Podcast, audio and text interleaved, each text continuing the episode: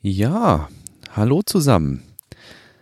Da sind wir wieder zu einer weiteren Episode des Elon Time Podcasts. Gleiche Zeit, gleicher Ort gewissermaßen. Ähm, wir haben Sonntag, den 19. April. Ich nehme auf gegen 21.30 Uhr. Ich sitze hier in meinem kleinen improvisierten Studio. Und ähm, ja, du, du sitzt, wo auch immer du um diese Tages- und Wochenzeit wahrscheinlich sonst auch sitzt oder stehst und hörst mir zu, wie ich in dieses Mikrofon vor mir sabbel. Freut mich ungemein, dass du auch diese Woche wieder eingeschaltet hast und äh, mir etwa 35 Minuten deiner Aufmerksamkeit schenkst. Und dann möchte ich diese Zeit auch gar nicht überstrapazieren und ähm, dir sagen, dass es in dieser Episode darum geht, dass Sandy Munro eine Menge Schaumstoff im Model Y findet, SpaceX und die NASA einen Starttermin für DM2 bekannt geben und zwei Satelliten beste Freunde im Orbit werden. Ihr hört den Elon Time Podcast. Schön, dass ihr wieder eingeschaltet habt. Los geht's.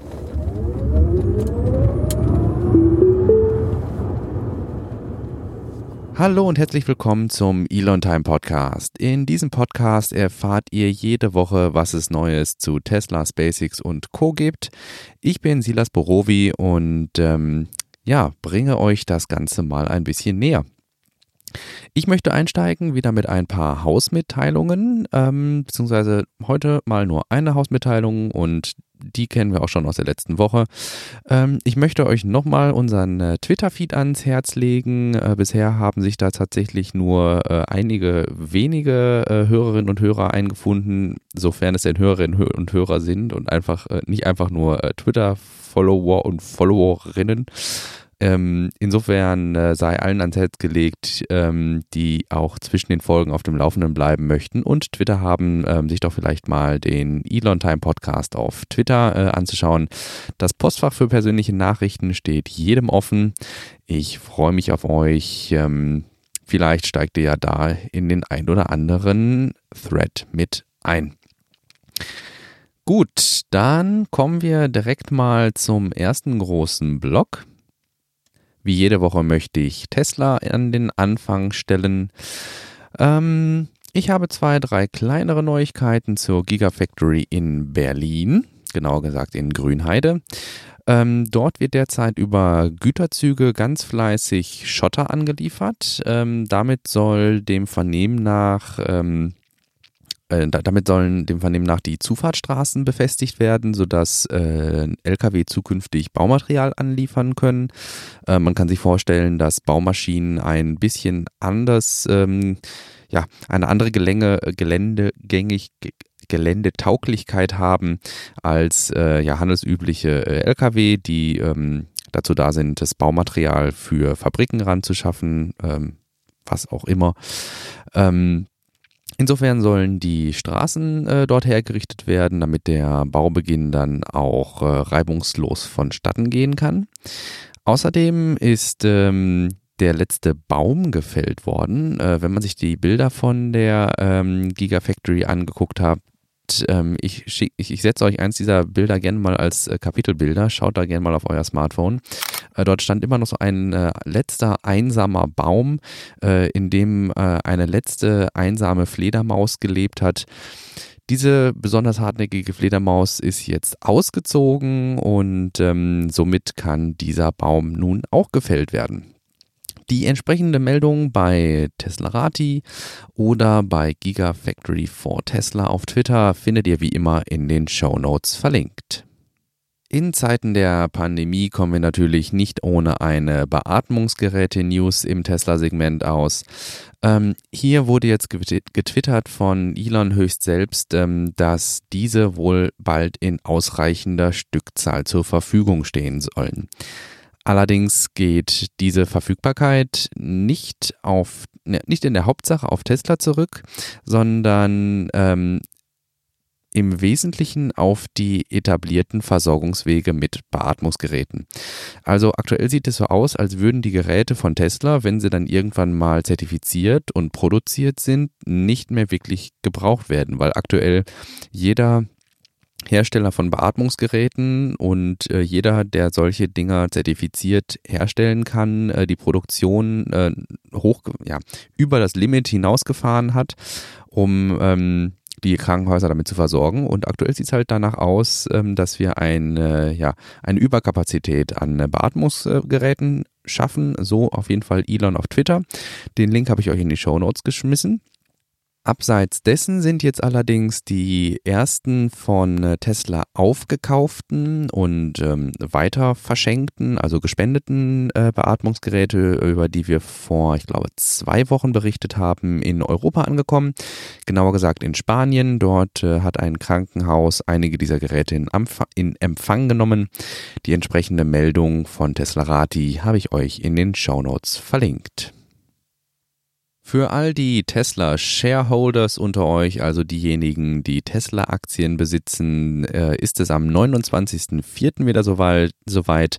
Da werden die Tesla-Quartalszahlen bekannt gegeben. Ähm, zu diesem Termin wird sich dann aber auch klären, welche wirtschaftlichen Auswirkungen die Pandemie auf Teslas Produktion und Auslieferung hatte. Typischerweise ist es nämlich so, dass aufgeschlüsselt wird, äh, wie viele Fahrzeuge produziert wurden und an Kunden ausgeliefert. Bei den letzten Quartalszahlen hatten wir ja feststellen können, dass eine nicht zu vernachlässigende Stückzahl von Fahrzeugen überproduziert wurde. Also es wurden mehr Fahrzeuge produziert als ausgeliefert. Äh, wir hatten damals gemutmaßt, dass diese doch einen guten Puffer abgeben könnten in einer Zeit, ähm, wo nicht so viel hergestellt werden kann. Ähm, da werden wir jetzt sehen, ob das Ganze tatsächlich so abgelaufen ist, also ob dieser Puffer abgebaut worden ist oder ob sich wirklich negative Auswirkungen auf die Quartalszahlen durch die Pandemie ja, ergeben haben. Die Meldung bei Tesla Rati habe ich euch entsprechend verlinkt und sobald der Webcast dann äh, oder die, sobald der Webcast von Tesla Rati bzw. die Telefonkonferenz, ähm, die Quartalszahlen werden immer im Rahmen einer Telefonkonferenz bekannt gegeben, Sobald das Ganze am 29.04. dann passiert ist, werde ich euch selbstverständlich da die wichtigsten Eckdaten zu hier im Podcast präsentieren. Auch in dieser Woche bleibt uns eine News zum Model Y Teardown nicht erspart. Und zwar hat äh, Sandy Munro mit äh, seinem Team noch weiter in das Fahrzeug hineingegraben. oh meine Güte, das klingt verkehrt. Ähm, sie haben es weiter zerlegt. Äh, unermüdlich ähm, graben sie da irgendwelche Sachen aus und ähm, analysieren jedes kleinste Detail. Beim weiteren Teardown ist jedenfalls offenbar geworden, dass große Mengen Schaumstoff in den Verkleidungsteilen verbunden, äh, verwendet wurden, verbaut wurden. Ähm, das ist ein Novum fürs, äh, für, für Tesla, da ansonsten mehr auf ähm, ja, eher Leichtbauweise äh, geachtet wurde und äh, weniger Liebe im Detail steckte, gerade wenn man äh, unter die Haube geschaut hat. In diesem Fall ist es so, dass äh, sich ähm, gerade im, in, bei der Innenraumverkleidung die Fertigungsverfahren massiv verändert haben und äh, nun hinter jeder Verkleidung wirklich große Mengen Schaumstoff verbaut sind, also nicht aufgeschäumt im Sinne von ähm, niemals wieder herauszubekommen, sondern wirklich ähm, Schaumstoffformteile. Äh, ähm, es ähm, hat sich hier bereits herausgestellt, dass dies insbesondere positiv auf die Geräuschstimmung des Fahrzeuges äh, sich auswirkt. Das ist bei Elektrofahrzeugen ja immer wieder ein Verkaufsargument, ähm, dass wenn man schon keinen röhrenden Verbrennungsmotor vor sich herfährt, dann sollte es doch möglichst so leise wie nur möglich im Innenraum der Karosserie sein und man möchte also auch Außengeräusche abschirmen und gleichzeitig die Innenraumakustik verbessern. Und hier wird durch den Einsatz eines relativ schweren Schaumstoffs, durch den flächendeckenden Einsatz dieses Schaumstoffs hinter den Verkleidungsteilen eben jenes erreicht, dass man sowohl die Geräusche, die von außen rein wollen, als auch die Raumakustik im Inneren des Fahrzeugs massiv verbessert. Ähm, die entsprechende Meldung bei Tesla Rati habe ich euch verlinkt.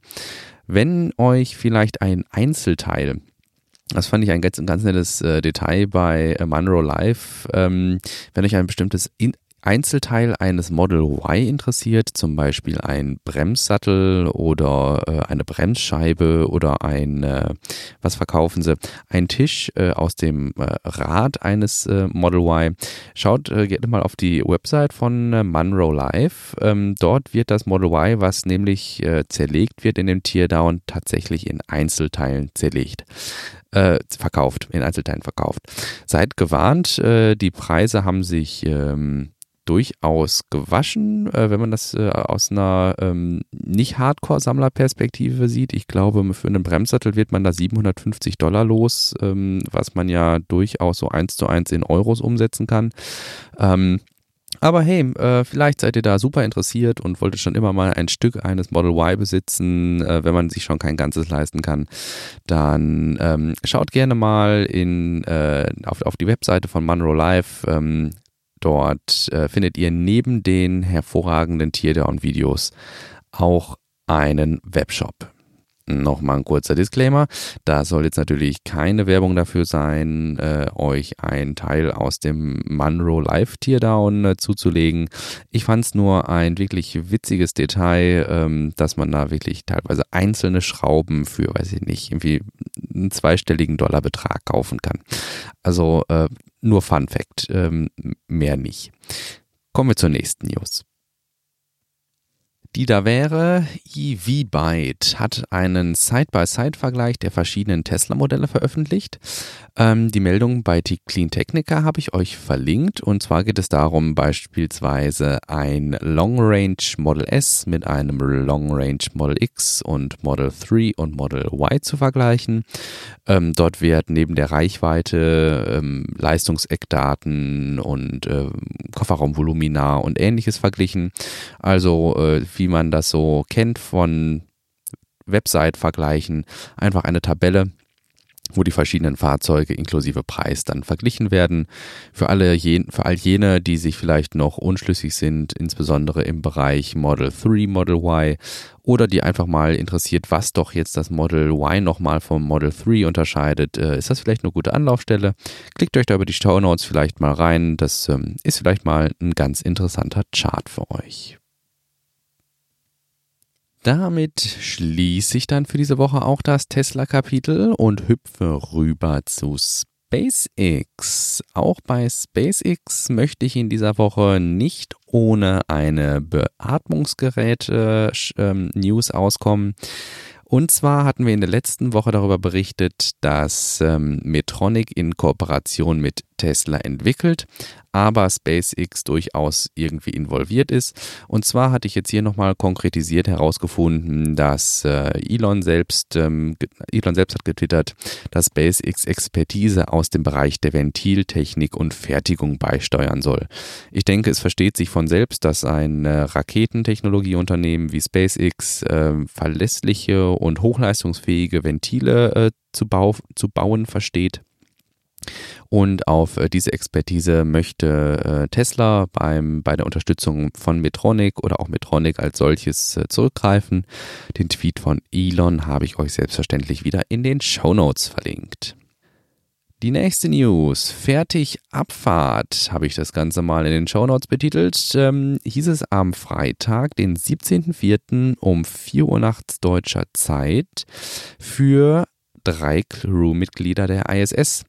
Die drei Mitglieder verließen an Bord einer Soyuz die internationale Raumstation und machten sich auf den Weg zurück zur Erde. Etwas mehr als drei Stunden später war dann auch Touchdown angesagt und die Crewmitglieder waren sicher zur Erde zurückgekehrt an Bord einer Soyuz MS-15. Die Astronauten Oleg, oh Gott, ähm, Oleg Skripocha, Jessica Meyer und Andrew Morgan sind sicher zurückgekehrt. Obwohl dies für die beiden amerikanischen Astronauten, Jessica Meyer und äh, Andrew Morgan, die erste Mission war, blieben die beiden mehr als ein halbes Jahr an Bord der ISS. Das finde ich, kann man sich mal auf der Zunge zergehen lassen. Jessica Mayer hat 205 Tage und Andrew Morgan 272 Tage auf der ISS verbracht. Ich finde es schon, ich finde es wirklich erstaunlich, wie lange diese Missionen dauern und ähm, gerade wenn man das erste Mal ähm, auf so beengtem Raum weit weg von zu Hause ähm, ja, in der Schwerelosigkeit, ich, ich kann es mir kaum vorstellen, dass man, also das wirklich mehr als ein halbes Jahr lang haben diese Astronaut, hat die Astronautin Jessica Mayer und der Astronaut äh, Andrew Morgan ähm, ja dort gearbeitet.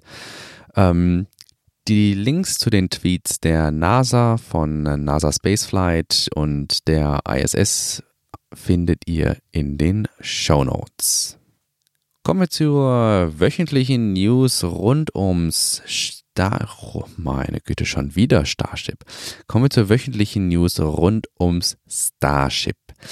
Ähm, obwohl das Starship überhaupt noch nicht im produktiven Betrieb ist, zeichnet sich äh, jetzt die, also wirklich die erste konkrete Wiederverwertung äh, ab.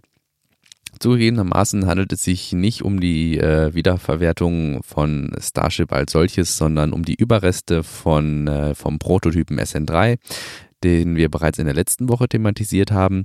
Äh, allerdings gibt es jetzt einen passenden Artikel dazu bei Teslarati, den ich euch nicht vorenthalten möchte und entsprechend in den Show Notes verlinkt habe.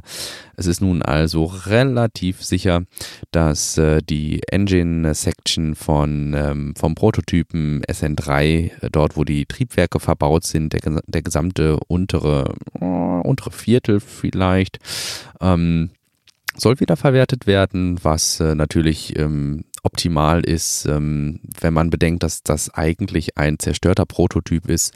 Aber vielleicht kann man äh, damit den Bau eines neuen Prototyps beschleunigen. Wir drücken auf jeden Fall die Daumen, ähm, dass bei der Wiederverwendung äh, nicht auf größere Probleme gestoßen wird und ähm, dann da doch irgendwie noch Einzelteile rangekarrt werden müssen. Aber ich bin mir sicher, die Ingenieure, die wissen, was sie tun. Im gleichen, äh, in der gleichen, ja, geografischen ähm, Lage ist auf jeden Fall auch eine News zu SN4. Der Prototyp SN4 ist nun in gewisser Weise vollständig. Die einzelnen, einzelnen Segmente sind fertig gestapelt und warten jetzt auf die ersten Testläufe. So weiß auf jeden Fall Mary, the Boca Chica Girl, auf Twitter zu berichten.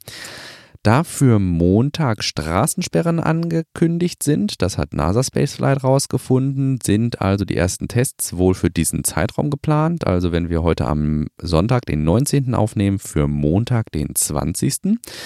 Typisch für das SpaceX sind mal wieder die kleinen Prototyp-Tweaks. Ähm, die haben vor einiger Zeit war es beispielsweise mal so, als ein neuer Hitzeschild ähm, für die Dragon-Kapseln erprobt werden sollte, hat man sich einfach ein Stück dieses Hitzeschildes genommen und hat das äh, links an eine Falcon 9 Rakete dran geflatscht, um, sodass man dann mal beobachten konnte, wie verhält sich so eigentlich ähm, die Verbindung von, ähm, von, von, von von Raumschiff, also von, von Rakete und äh, Hitzeschild miteinander, wenn das Ganze eisig kalt wird, weil Treibstoff drin ist und wenn es dann richtig warm wird, weil der Wiedereintritt stattfindet.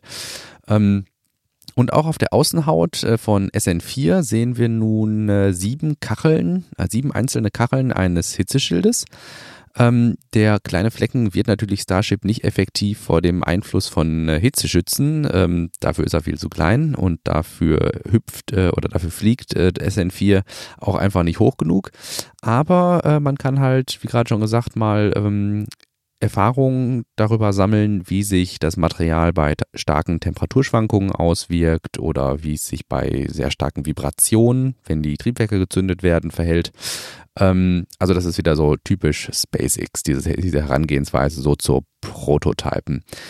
Ähm, die, ja, diese, diese Observation, ähm, dieses, ähm, diese Beobachtung, dass da die Kacheln dran sind, die hat äh, Markus Haus auf äh, Twitter kommentiert, beziehungsweise dokumentiert. Ähm, wie von SpaceX gewohnt, werden wir im Hintergrund weiterhin mit Änderungen an Design rechnen müssen.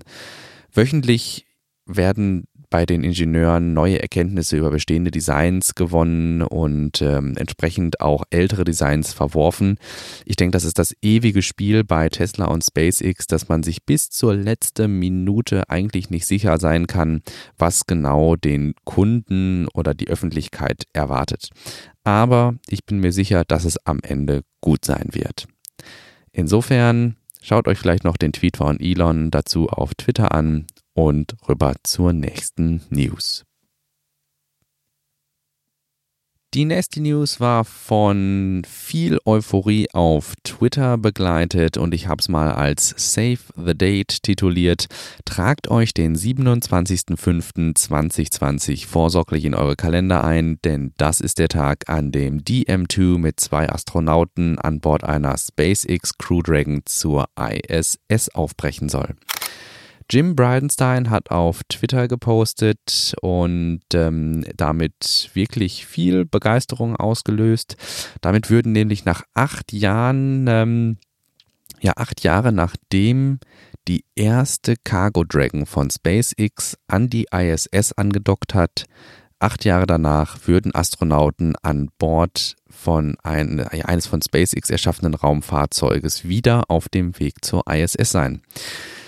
Geht man nach Elon, sind diese acht Jahre eine lange Entwicklungszeit. Ähm, ich persönlich muss allerdings sagen, ähm, dass wenn man sich vor Augen führt, wie lange jetzt niemand mehr außerhalb von Russland ähm, zur ISS gelangt ist, finde ich acht Jahre ganz schön flott für ein privates Unternehmen, bemannte Raumfahrt zu entwickeln.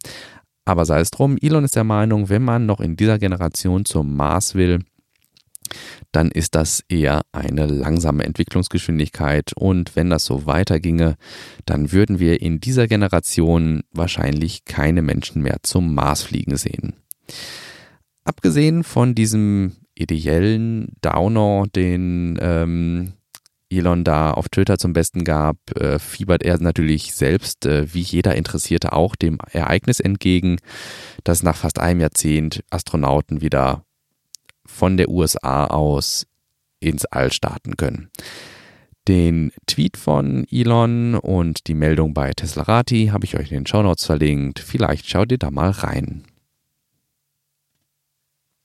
Ebenfalls einen Starttermin haben wir nun für Starlink 7. Und zwar ist der 23.04. angesetzt. Ähm, wir hatten am ähm, habe ich mir jetzt gar nicht aufgeschrieben. Aber wir hatten äh, im Laufe der Woche einen erfolgreichen Static Fire Test. Ähm, das bedeutet, dass die Triebwerke der Falcon 9 Rakete erfolgreich ihren Testlauf durchlaufen haben.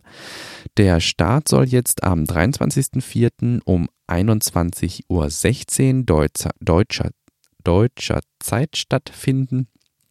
Äh, SpaceX wird wie immer einen Livestream äh, anbieten. Insofern kann ich euch nur raten, äh, etwa um die Zeit mal bei YouTube auf dem SpaceX-Kanal reinzuklicken oder bei meinem ähm, geschätzten Everyday Astronaut Tim Dodd, der einen äh, auf Englisch kommentierten Livestream anbietet. Auf jeden Fall werden am 23.04. weitere 60 Starlink-Satelliten in den Orbit geschossen. Bisher sind 362 Satelliten im Orbit. Damit wären wir plus 60 dann schon bei 422 Satelliten.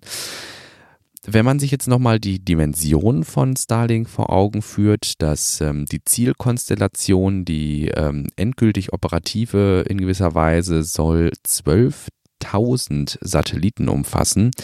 Das ist jetzt auch wenig, also kein Scherz.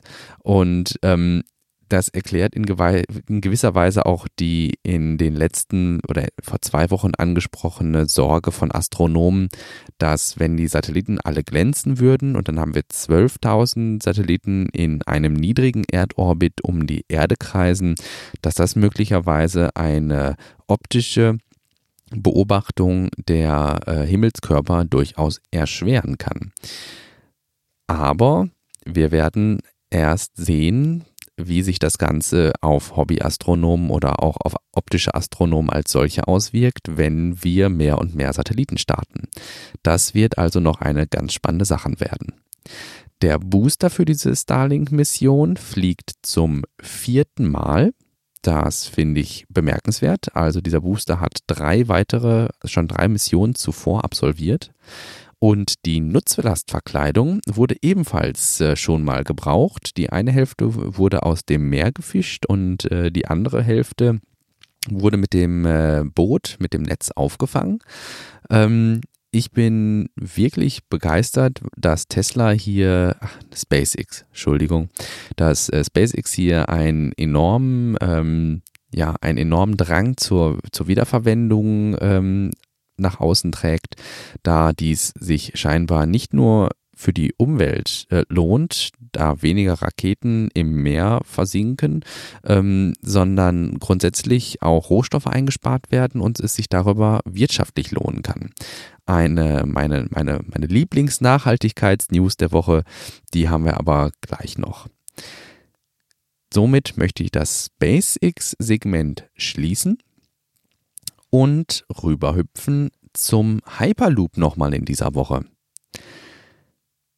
Ich bin mir nicht so richtig sicher, ob das äh, eine valide Hyperloop-News ist, aber tatsächlich äh, wurde das unter dem Hashtag Hyperloop ähm, bei Twitter rumgereicht. Und zwar ähm, ist ein Unternehmen, ein australisches Unternehmen, aufgetaucht, das einen Elektromotor mit einer Leistung von 1340 PS vorgestellt hat. Ein Megawatt Leistung. Ähm, dieser Motor soll aber nicht besonders groß sein. Der soll in einem 46 mal 10 cm kleines Gehäuse geschrumpft worden sein.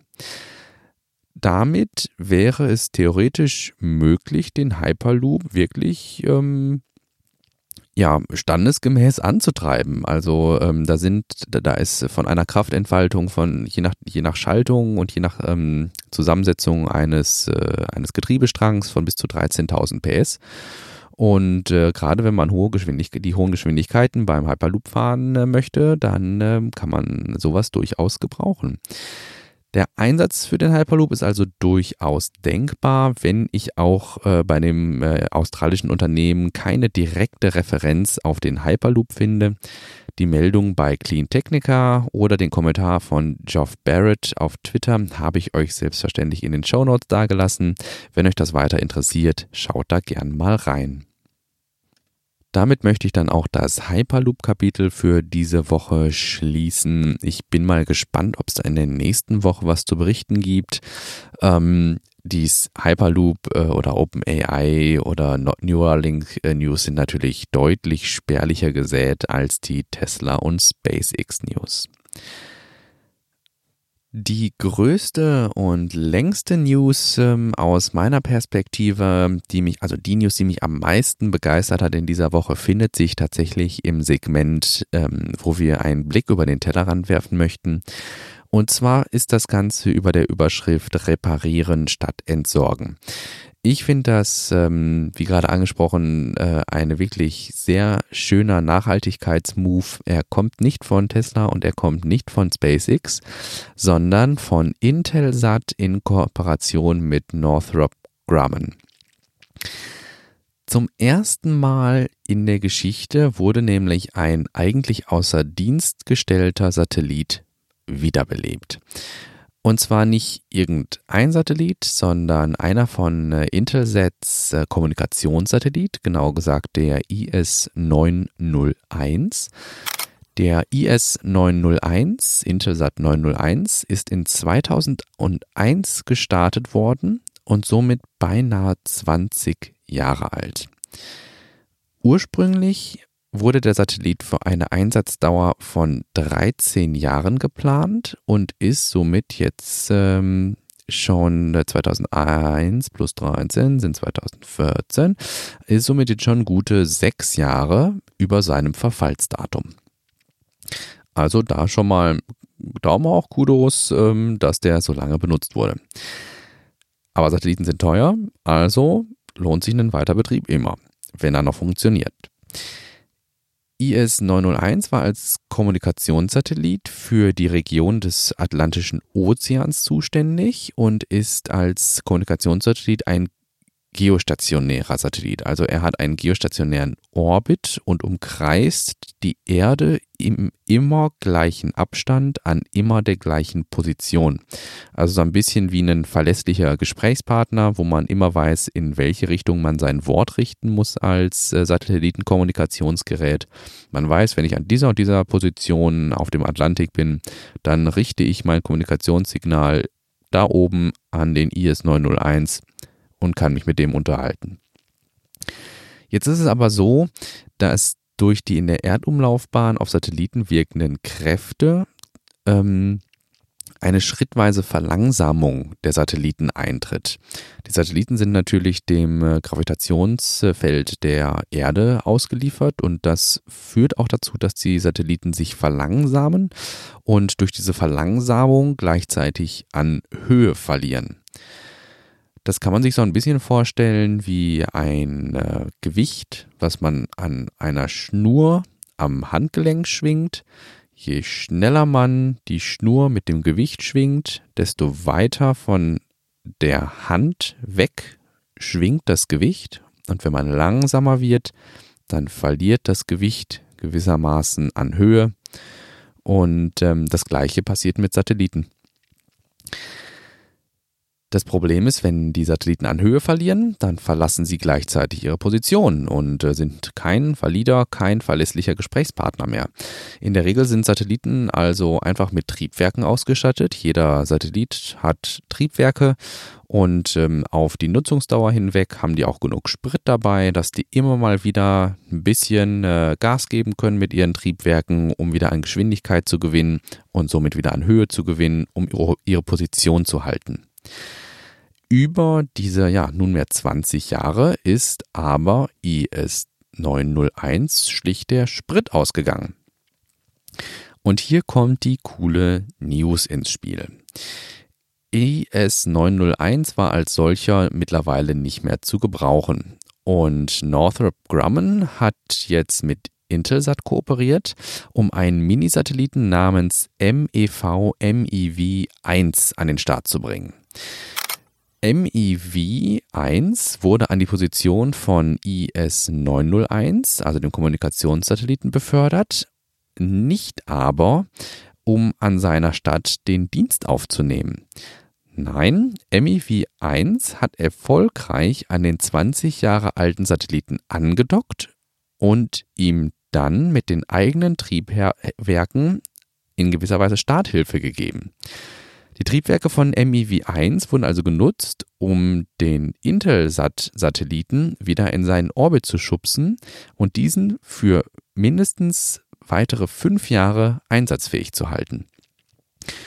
Das fand ich wirklich sehr lesenswert. Ähm, die Meldung ist von CNBC, die habe ich euch in den Show Notes verlinkt. Ähm, und es freut mich ungemein, dass diese Maßnahme ergriffen wurde, statt äh, den Satelliten End of Life zu deklarieren und durch einen neuen zu ersetzen, da ähm, wir wirklich noch neue Lösungen suchen müssen, um mit dem ganzen Weltraumschrott klar zu werden und dies definitiv zur Reduzierung von Weltraumschrott beiträgt damit möchte ich auch dieses relativ ausführliche Kapitel beziehungsweise eine einzelne News, die relativ ausführlich mal dargelegt war, damit möchte ich den Blick über den Tellerrand schließen und zu meinem letzten Punkt für diese Woche zu kommen, nämlich den Streaming-Tipps. Ich möchte euch gerne ein Interview zugegebenermaßen auf Englisch, aber für die Leute unter euch, ähm, die das vielleicht in Anspruch nehmen möchten, hat Rocket Labs CEO Peter Beck sich die Ehre gegeben in einem Interview mit Tim Dodd, The Everyday Astronaut. Und zwar wurde über die Pläne zur Wiederverwendung von Rocket Labs Electron Rakete gesprochen und ein Ausblick auf kommende Missionen gegeben. Wo Tim normalerweise relativ viel Wert aufs persönliche Interview legt, ähm, ist unter den, ja, unter den gegebenen Einschränkungen, wie sie auch in Amerika herrschen, ein ähm, Telco-Interview zustande gekommen, das äh, Tim dann aber relativ schön zusammengeschnitten auf YouTube gepostet hat. Den Link zum Channel von Everyday Astronaut habe ich euch in den Show Notes gelassen. Ja, und damit wären wir auch wieder am Ende für diese Woche. Ich würde mich wie jede Woche wirklich riesig freuen, wenn ihr dieses Projekt als gehaltvollen Beitrag zur deutschsprachigen Technik, Tesla und Space Community seht. Wenn dem so ist, schickt mir gern Feedback an post.elontime.de, folgt dem Podcast auf Twitter oder lasst ein paar Sternchen bei iTunes da. Insbesondere mit den Sternchen bei iTunes leistet ihr einen wichtigen Beitrag zur Sichtbarkeit des Podcasts, denn iTunes wertet die Sterne überproportional stark in die Sichtbarkeit des Podcasts hinein.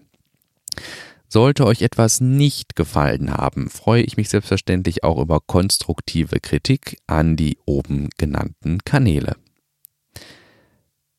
Bis dahin wünsche ich euch einen angenehmen Start in die Woche. Wir sehen uns wieder in der nächsten Woche. Ich freue mich auf euch. Bis dahin. Tschüss.